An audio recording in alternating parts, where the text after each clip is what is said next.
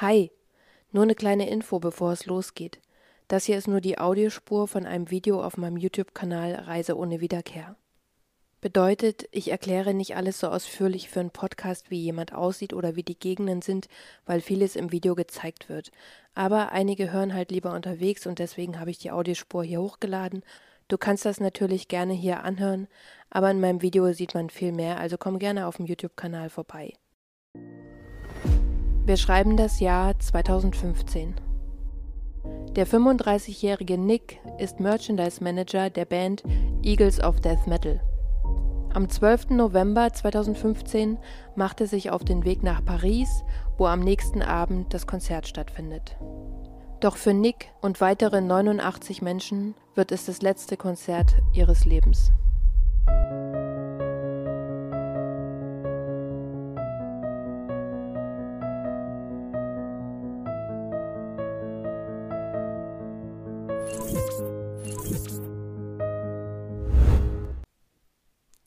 Salut, ça va, meine Lieben, und herzlich willkommen zu einer neuen Reise ohne Wiederkehr.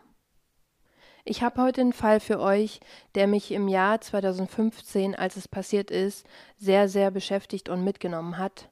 Es geht um den Anschlag aufs Bataclan in Paris und ich möchte euch die Geschehnisse des Abends anhand der Geschichte von Nick Alexander erzählen. Dieser steht natürlich nur stellvertretend für die 140 Menschen, die an diesem Abend ihr Leben lassen mussten und konkret für die 90 Personen, die im Bataclan beim Konzert erschossen wurden.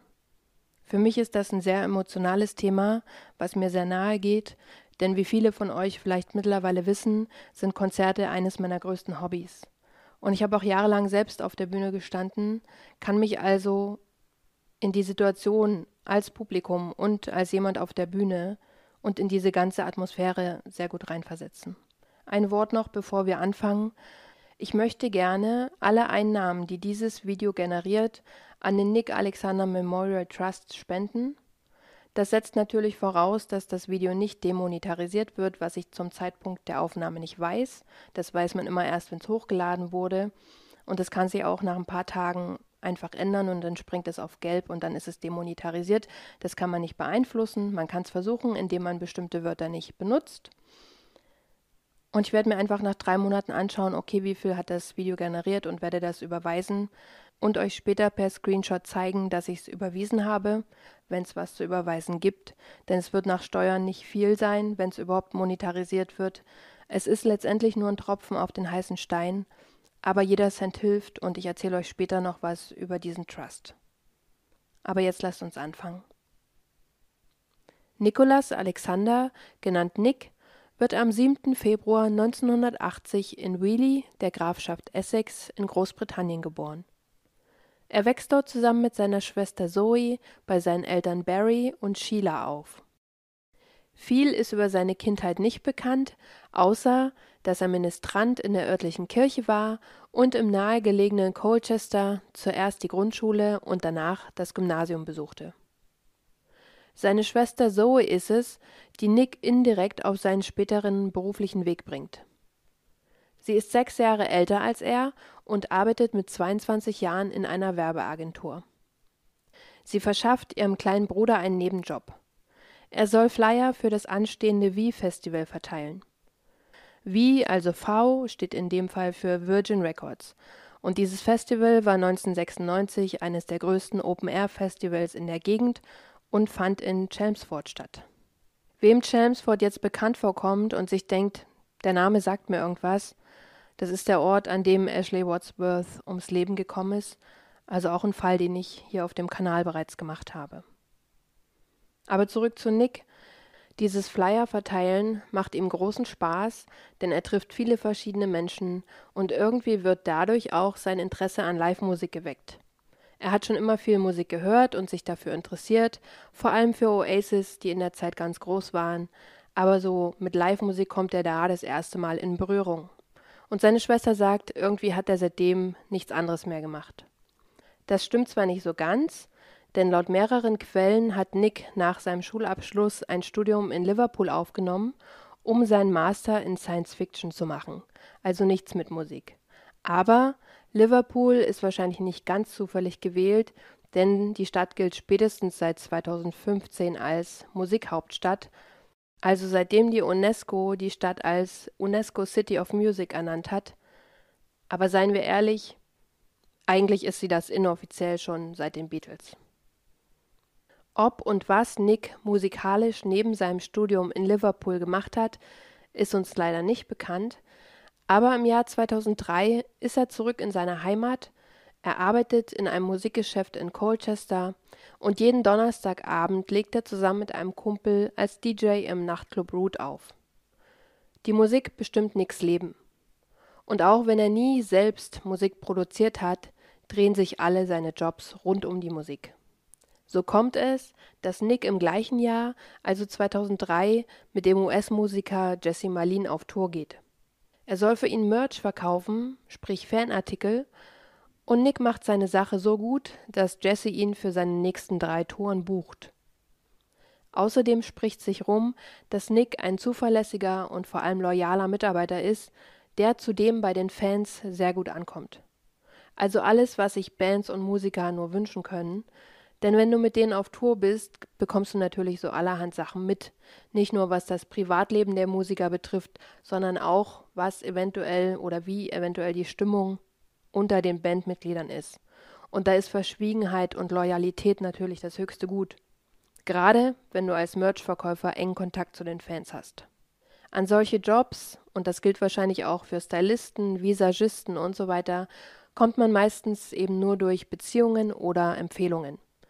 Wenn du gut bist, wirst du intern, also in der Branche, weiterempfohlen und kommst so an neue Aufträge. Das gleiche gilt für Nick, und so wird er nach und nach für immer mehr Bands auf Tour gebucht.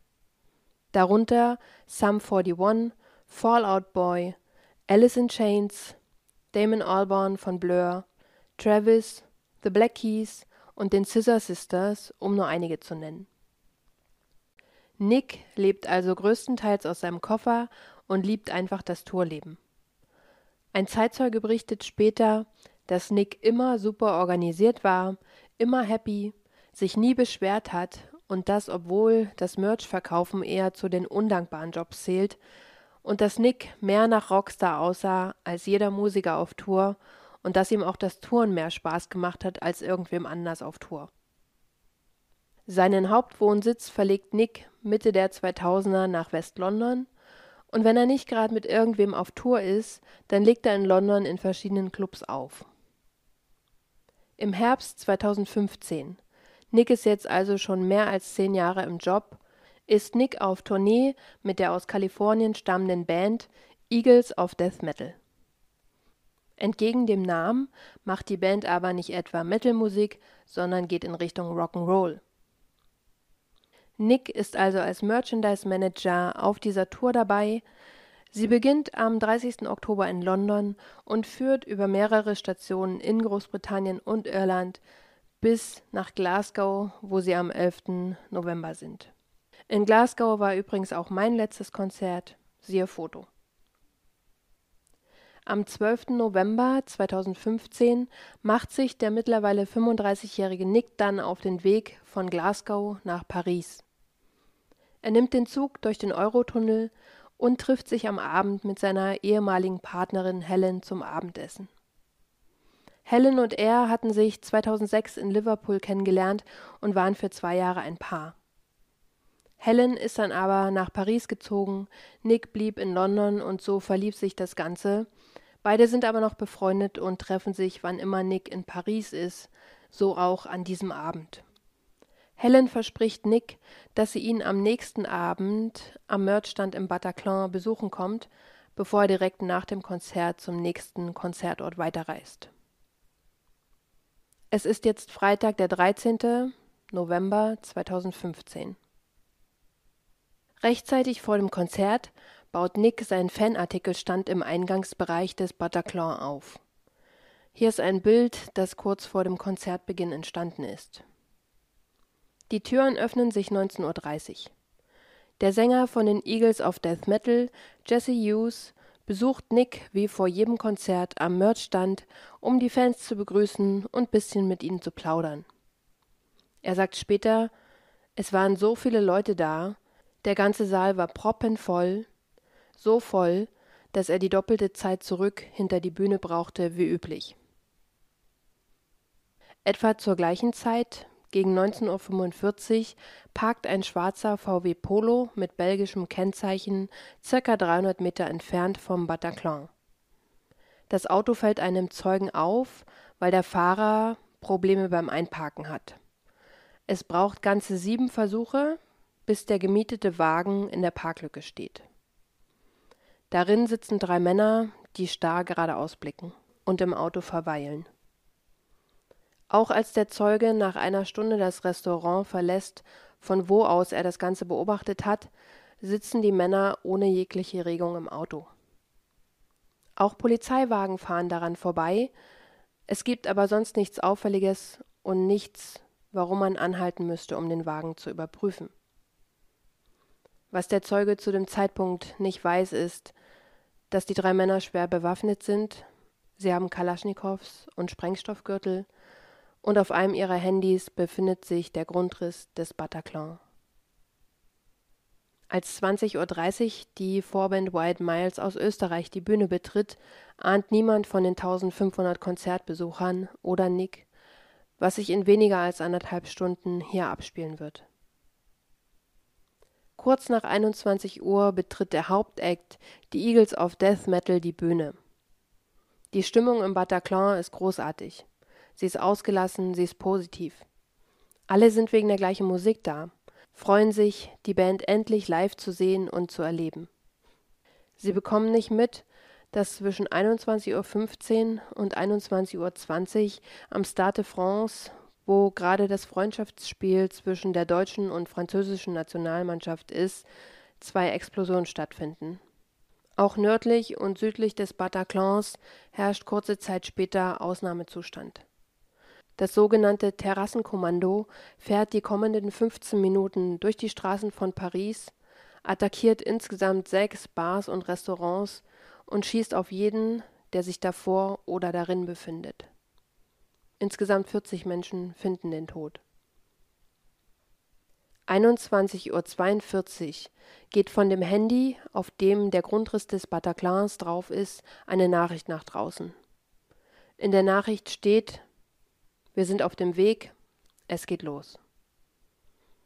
21.49 Uhr gehen die drei schwer bewaffneten Männer auf das Bataclan zu, schießen auf Gäste im anliegenden Bataclan Café und auf die Raucher vor der Tür des Clubs. Danach stürmen sie durch den Vorraum in den Konzertsaal. Helen, die Ex-Freundin von Nick, die erst 30 Minuten zuvor im Bataclan angekommen ist, und Nick sehen nur noch, wie die schwarzen Schwingtüren aufliegen und drei schwer bewaffnete Männer reinkommen. Diese eröffnen direkt das Feuer, schießen in alle Richtungen, einer nach links auf die Leute an der Bar, einer zentral auf die Leute, die vor der Bühne stehen, und der dritte schießt nach rechts auf alle, die am Merchandise-Stand stehen. Es gibt ein Video von dem Moment, als die drei Attentäter in den Club reinkommen, weil jemand ganz normal das Konzert gefilmt hat, den Song aufgenommen hat und währenddessen kommen eben diese drei Täter rein und fangen an zu schießen. Ich zeige das Video hier nicht, deswegen erkläre ich, was passiert ist. Man sieht auf dem Video, wie die Band direkt versteht, was los ist. Okay, die haben auch von der Bühne direkten Blick zur Eingangstür. Die sehen, wer da reinkommt und dass die bewaffnet sind. Und man sieht auf dem Video halt, wie die Band direkt von der Bühne flieht. Viele andere im Konzertsaal brauchen aber eine Weile, um zu realisieren, was hier wirklich gerade passiert. Sie halten das Ganze am Anfang für Feuerwerkskörper oder für irgendwas, was zur Show gehört, werden dann stutzig, als die Band von der Bühne rennt, und spätestens als das Licht im Konzertsaal angeht, wissen alle, okay, hier stimmt was nicht. Und Zeugen, die in der ersten Etage, also der Balkonetage stehen, sagen später aus, dass sie in den ersten Sekunden überhaupt nicht begriffen haben, was vor sich geht, und dass sie nur gesehen haben, wie alles am Merchandise-Stand in die Luft fliegt. Nick wird in Bauch und Oberkörper getroffen und geht direkt zu Boden. Helen wirft sich über ihn und versucht ihn zu schützen, wie sie sagt. Trotz großer Schmerzen ist Nick mucksmäuschenstill, denn er will die Aufmerksamkeit nicht auf seine Ecke ziehen. Alle versuchen sich irgendwie leblos zu stellen, damit sie nicht attackiert werden. Ihr müsst euch das so vorstellen, die drei Täter kommen von hinten rein, und wenn du mitten in der Masse stehst, du kannst ja nirgendwo entfliehen. Die Leute an den Seiten versuchen nach links und rechts zu fliehen, aber alle, die in der Mitte stehen, können nicht weg. Also gehen sie zu Boden. Einer über den anderen. Die meisten versuchen ihre geliebten Menschen, die mit ihnen mit sind, zu schützen. Andere versuchen sich einfach nur unter anderen zu verstecken, damit sie nicht ganz oben sind. Und die Leute, die ganz vorne an der Bühne sind, versuchen über die Absperrung zu kommen, um über die Bühne zu fliehen. Sie werden aber vorne am Geländer eingequetscht. Doch irgendwer in nix unmittelbarer Nähe fängt an zu schreien, woraufhin sich einer der Attentäter wieder dem Mörderstand zuwendet und erneut losfeuert. Helen spürt nur noch einen brennenden Schmerz in beiden Beinen. Danach geht dieser Attentäter Richtung Bühne und die anderen beiden laufen hoch in die erste Etage, also die Balkonetage. Alles und jeder, der sich auch nur minimal bewegt, wird erschossen. Eine junge Frau schreit, mein Freund ist tot. Daraufhin wird sie kurz danach ebenfalls hingerichtet. Helen spricht leise mit Nick, hält fest seine Hand, sie sagt ihm, er soll sie nicht verlassen und dass sie ihn liebt. Nick antwortet ihr, dass er nur noch schwer atmen kann und dass er weiß, dass er stirbt.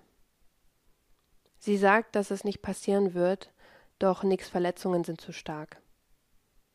Sie merkt, wie der Puls immer schwächer wird, wie die Augen sich verändern und wie er schließlich aufhört zu atmen.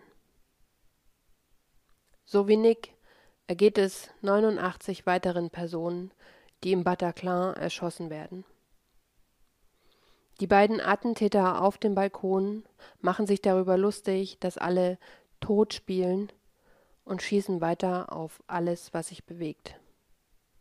Als die drei Täter nach circa zehn Minuten das erste Mal Munition nachladen, sehen viele ihre Chance, um zu fliehen. Über den Hauptausgang und über die zwei Notausgänge auf der linken Seite des Konzertsaals. Alle, die sich aber nach rechts von der Bühne flüchten, sitzen fest. Denn dort gibt's weder Fenster noch Türen. Sie finden kleine Räume wie Toiletten oder Abstellräume, in denen sie sich verschanzen. In der Gasse, zu der die Notausgänge führen, wird einer der Anwohner auf den Tumult draußen aufmerksam. Er ist zufällig Journalist für die Zeitung Le Monde und wie er selbst sagt, aus Berufskrankheit zückt er sofort sein Handy und beginnt zu filmen. Er filmt, wie die Menschen in Panik aus den Ausgängen rennen, und man sieht immer, wie sie das Gebäude stoßweise verlassen. Man bekommt also genau diese Zeitabstände mit, wann kurz Feuerpause ist und die Leute eben versuchen, sich in Sicherheit zu bringen. Der Journalist ruft währenddessen immer wieder nach unten, was ist passiert, was ist hier los? Bis ihm endlich jemand antwortet.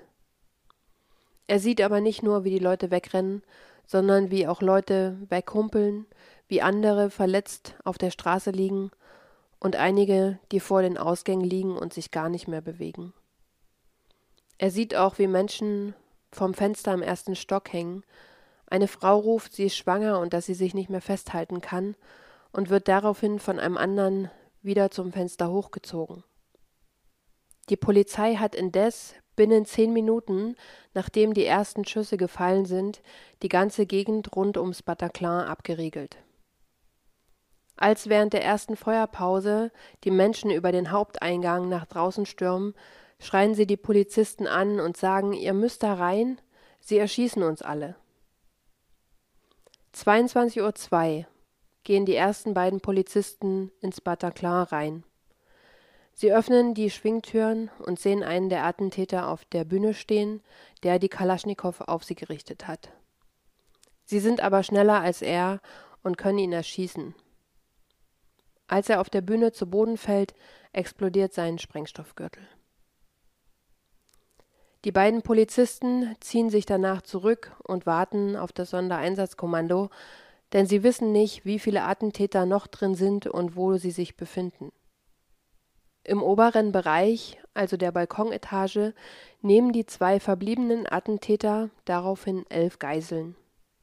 Sie führen sie in einen kleinen Flur, der eine Wendeltreppe hat am Ende des Balkons. In dem kleinen Flur gibt es zwei Fenster. Und aus diesem Fenster lehnt sich einer der Attentäter und schießt auf die Polizisten an der Straßenecke. Auch davon gibt es ein Video und deswegen wissen wir, dass das 22.07 Uhr geschehen ist. Die Zeugen, die Geiseln waren, erzählen später auch, dass der Attentäter, der gerade aus dem Fenster geschossen hat, gegenüber einen Nachbarn in der Wohnung sieht, der gerade TV schaut. Sie hören weitere Schüsse und nachdem er das Fenster schließt, sagt er zu seinem Komplizen, der ist erledigt. Der Nachbar, der zuvor noch gefilmt hatte, hat sich entschieden, nach unten zu gehen, um zu sehen, ob er irgendwie helfen kann. Er streckt seinen Kopf zunächst aus der Hauseingangstür, um zu sehen, ob noch Gefahr droht, und weil aber alles still ist, es sind keine Schüsse zu hören, keine Schreie, ist sein Plan, die Verletzten irgendwie in seinen Hauseingang zu ziehen. Das versucht er auch. Er zieht einen Mann, der offensichtlich noch am Leben ist, aber schwer verletzt, langsam zu sich Richtung Hausflur. Da der Mann aber relativ schwer ist, braucht er eine Weile. Und kurz bevor er in seinem Hausflur ist, wird auch er angeschossen. Er erwischt also genau den Moment, als der Attentäter oben aus dem Fenster schießt. Und man sieht hier in der Hauswand sogar das Einschussloch. Sein Arm wird getroffen, er kann sich also noch bewegen, es blutet aber ziemlich stark und er rettet sich und den Mann trotzdem in den Hausflur und dann zu seinen Nachbarn in den vierten Stock, wo sie mehrere Stunden ausharren und auf ihre Rettung warten. Und ich kann an der Stelle schon sagen, dass beide überlebt haben und der Journalist dem Mann auf der Straße das Leben gerettet hat. Zurück zum Inneren des Bataclans. In der oberen Etage sind auf der linken Seite am Ende des Ganges ja die Attentäter und die Geiseln und auf der rechten oberen Seite haben sich die Menschen in Garderoben und Toiletten geflüchtet und dort verschanzt. Aber wie ich schon gesagt habe, gibt es dort keine Fenster oder Türen, um zu fliehen. Eigentlich sitzen sie dort fest. Aber sie entdecken, dass man über der Toilette die Decke öffnen kann, also es gibt eine Art Zwischendecke, und so retten sich 20 bis 30 Leute über die Toilette und den Wassertank in den Dachboden und verstecken sich dort. 22.30 Uhr betreten 15 SEK-Männer über den Haupteingang den Club. Sie beginnen, die Überlebenden zu evakuieren. Sie fordern die Menschen auf, wenn ihr nicht verletzt seid oder so verletzt seid, dass ihr trotzdem noch selber den Club verlassen könnt, dann steht jetzt auf und geht. Aber die Menschen haben Angst. Sie wissen nicht, ist das eine Falle, sind das weitere Attentäter, die dazugekommen sind, denn auch die Attentäter haben mit ihnen Französisch geredet. Als sie realisieren, dass es keine Falle ist, begeben sie sich nach und nach nach draußen. Ein junger Mann, der unverletzt ist, versucht seine angeschossene Freundin mit nach draußen zu nehmen. Er will sie nicht zurücklassen, sie ist ihm aber zu schwer. Also bittet er zwei weitere Männer, seine Freundin mit nach draußen zu tragen. Sie laufen unten rechts entlang des Parketts Richtung Ausgang. Als sie auf Höhe des Merchstandes ankommen, liegen dort so viele tote Menschen übereinander, dass sie nicht weiterkommen. Nick und viele andere, die dort standen, hatten also überhaupt keine Chance. Helen hat wie durch ein Wunder überlebt und kann dadurch später über Nicks letzte Minuten berichten. Und auch die Freundin, die der junge Mann versucht hat, nach draußen zu tragen, hat es nicht geschafft. Gegen 23.07 Uhr hat sich das SEK dann bis zu der Tür vorgearbeitet, hinter der sich die elf Geiseln befinden. Sie haben also bis dahin überwacht, dass alle Überlebenden sicher nach draußen kommen und sind dann Schritt für Schritt nach vorne gedrungen, weil sie ja nicht wissen, sind noch Attentäter am Haus, und wenn ja, wie viele?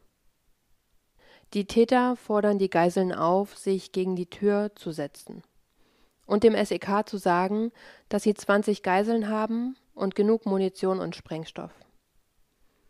Das ist auch der Grund, warum es in den Medien verschiedene Angaben über die Anzahl der Geiseln gibt. Denn eigentlich waren es elf, wie ich schon die ganze Zeit sage, aber dadurch, dass die Täter eben gesagt haben, sagt denen, wir sind 20 oder wir haben 20, ging anfänglich eben auch diese Zahl durch die Medien. Die Attentäter sagen, sie wollen verhandeln und deswegen finden in den nächsten 50 Minuten fünf Telefonate zwischen Attentätern und Polizei statt mit den Handys der Opfer. Die Einsatzleiter entscheiden, dass das alles zu nichts führt und dass sie stürmen sollten.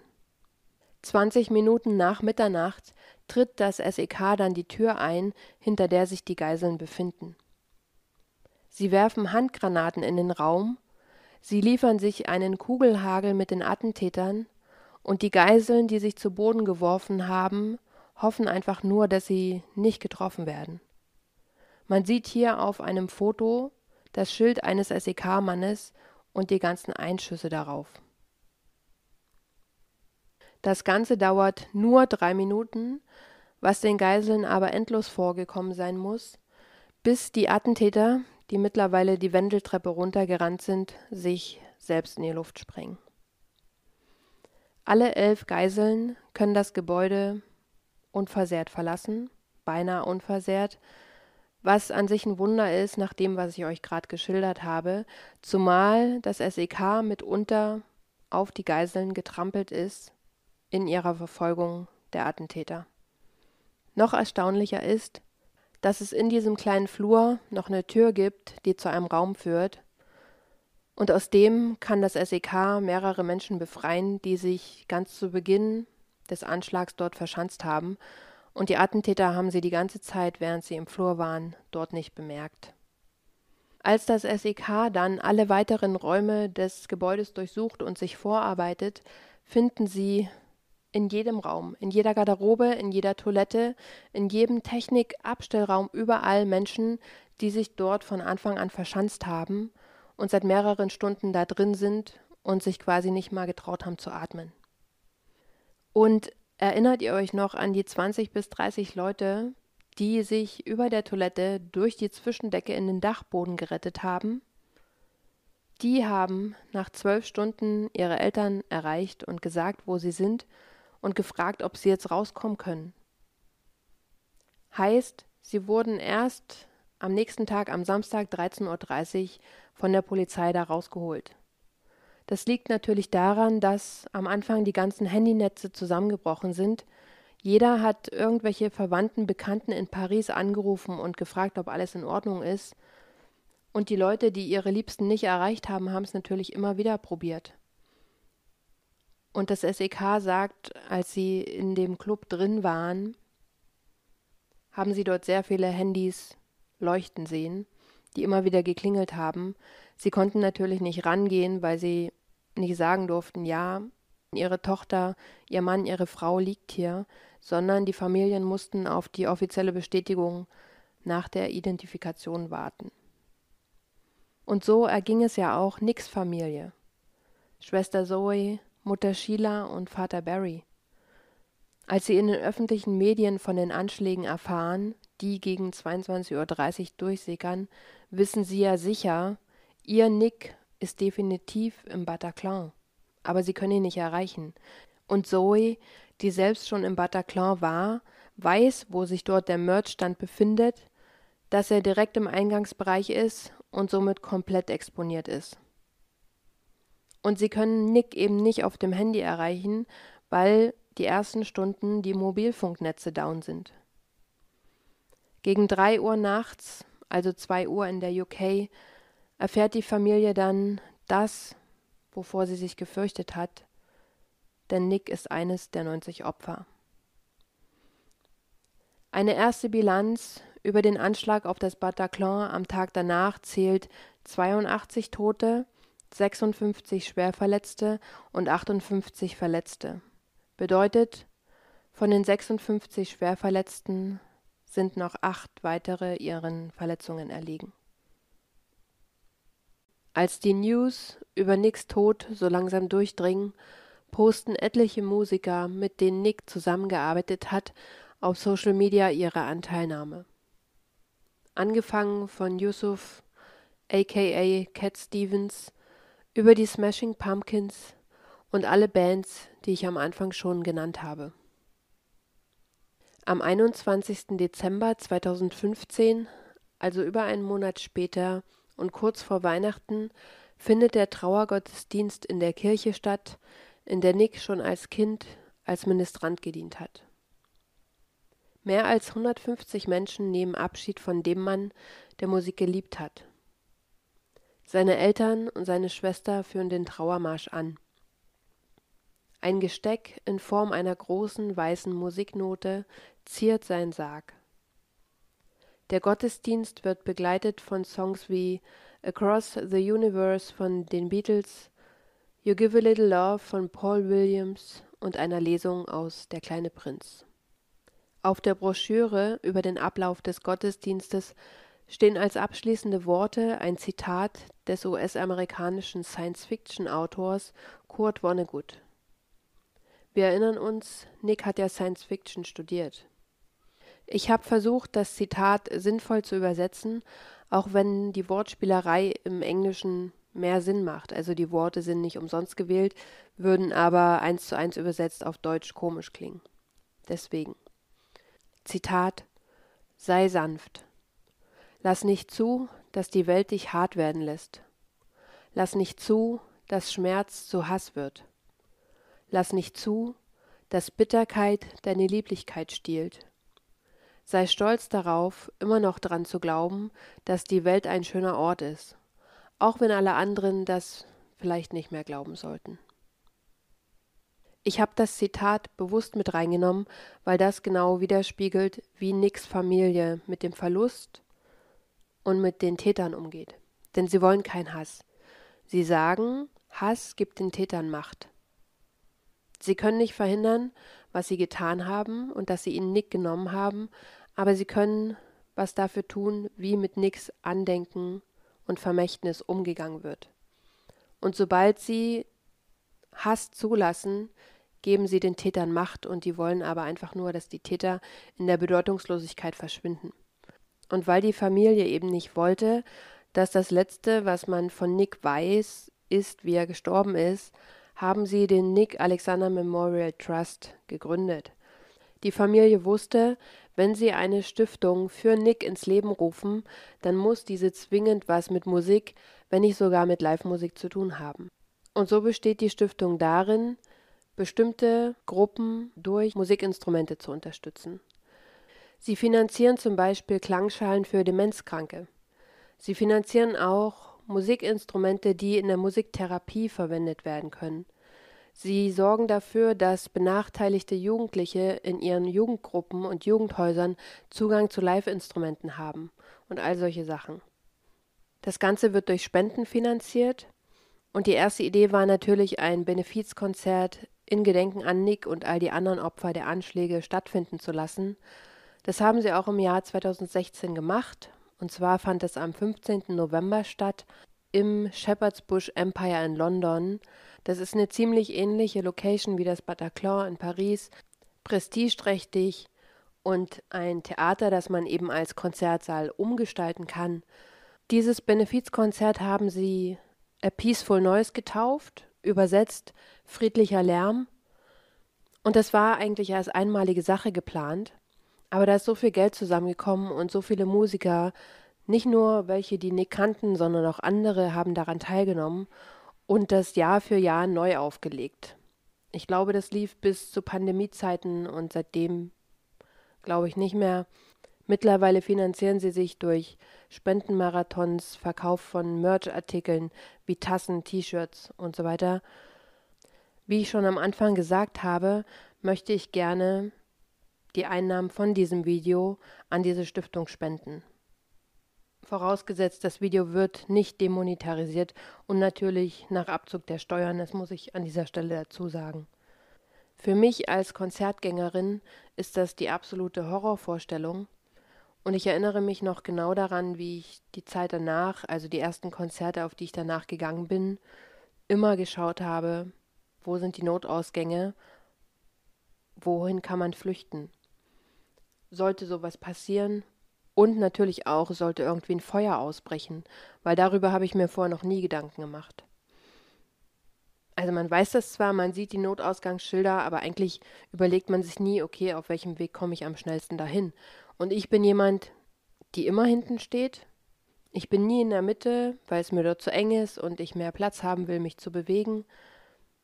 Heißt, wäre ich an dem Abend in diesem Konzertsaal gewesen, wäre ich wahrscheinlich direkt in der ersten Schusslinie gewesen.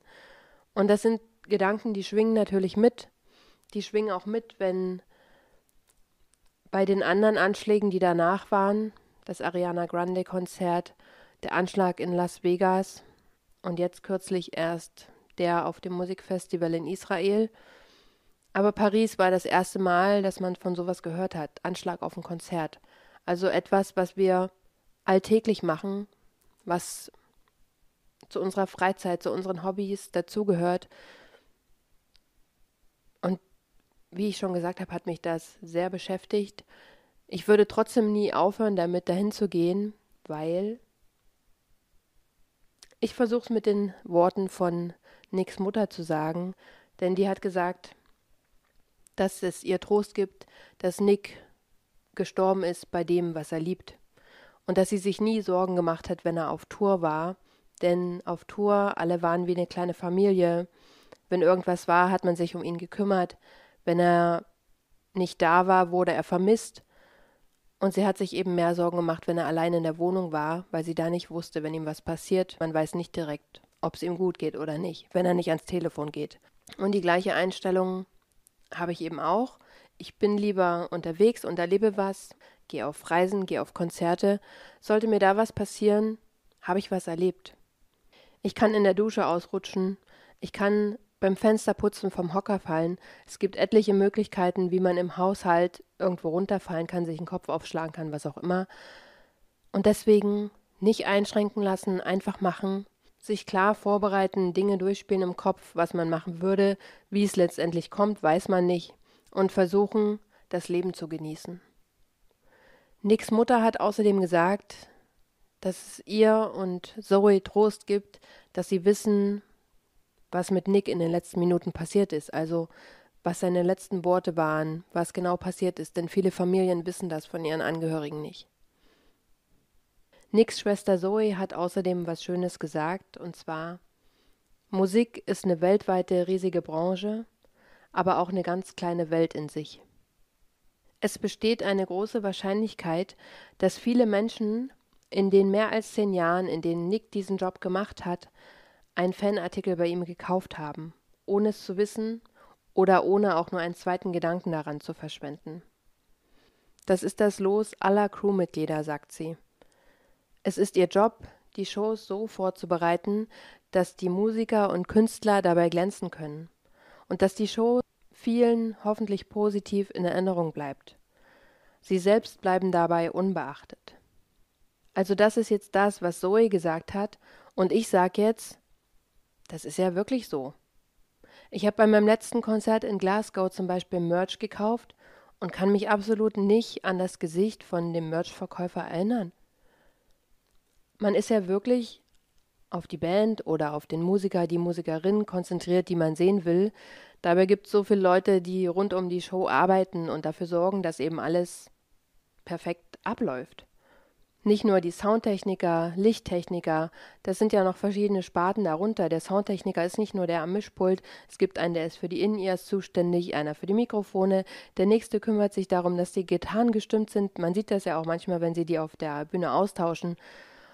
Und naja, all diese Leute müssen halt bezahlt werden. Deswegen habe ich auch Verständnis dafür, dass die Tickets nun mal teurer sind und gebe gerne mein Geld dafür aus, weil ich mir sicher bin, dass Musiker heutzutage am meisten mit Konzerten verdienen und eben nicht mit den Singles, die sie auskoppeln, weil durch das ganze Streaming-Angebot sie am wenigsten davon bekommen. Und jetzt fange ich wieder mit ihr an. Das mit meiner Größe und ihr war eigentlich nur Zufall, dass ich sie ausgewählt habe. Aber Taylor Swift wird mir ständig in den Feeds angezeigt, obwohl ich die Musik nicht höre. Wahrscheinlich, weil sie gerade die Frau des Jahres ist. Keine Ahnung. Aber als ich gesehen habe, dass sie ihren Crewmitgliedern im Bonus bezahlt, habe ich gedacht, wow, die hat verstanden, dass alle diese Crewmitglieder zu ihrem Erfolg beitragen. Und es ist auch egal, in welcher Höhe sie den Bonus gezahlt hat. Es hätte auch weniger sein können. Man kann auch immer sagen, sie verdient so viel, es hätte mehr sein können. Es geht um die Geste. Es geht nicht darum, wie viel sie bezahlt hat, sondern dass sie es überhaupt gemacht hat. Und ich finde, man merkt auch, welche Bands oder Musiker ihr Zeug früher selber aufgebaut und selber geschleppt haben und nicht alles von Anfang an hinterhergetragen bekommen haben. Das sind nämlich die, die sich regelmäßig bei ihren Crews bedanken, sei es auf Social Media oder am Ende des Konzerts. Müsst ihr mal oder könnt ihr ja mal bei eurem nächsten Konzert darauf achten. In diesem Sinne, ich danke euch fürs Zuhören und wir sehen uns beim nächsten Video. Macht's gut.